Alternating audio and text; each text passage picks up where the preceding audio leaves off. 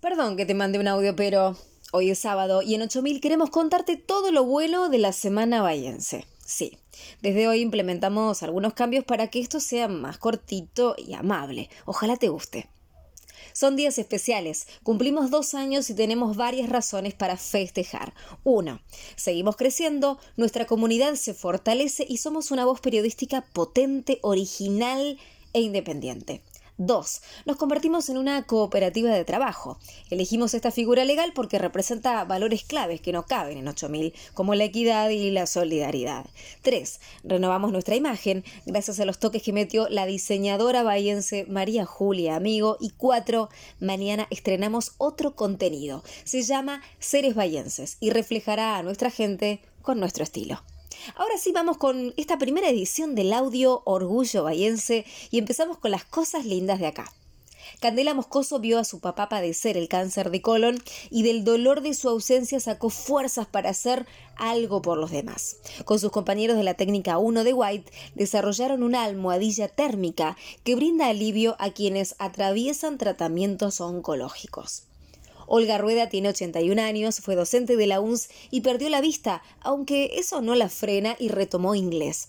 No sé a dónde llegaré, pero al menos di el primer paso, dice Olga.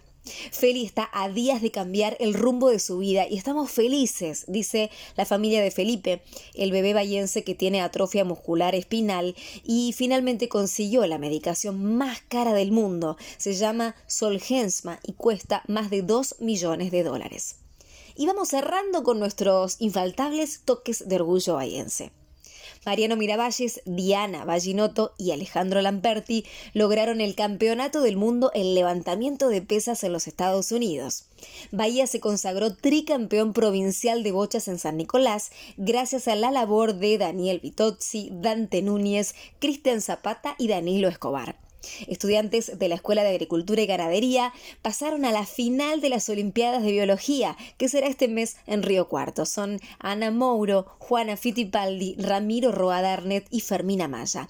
Y una más, la bahiense Melanie Moore, de 27 años, nos representará en el Mundial de Bachata el 21 de noviembre en Córdoba. Una semana antes, competirá en Capital Federal en Físico-Culturismo.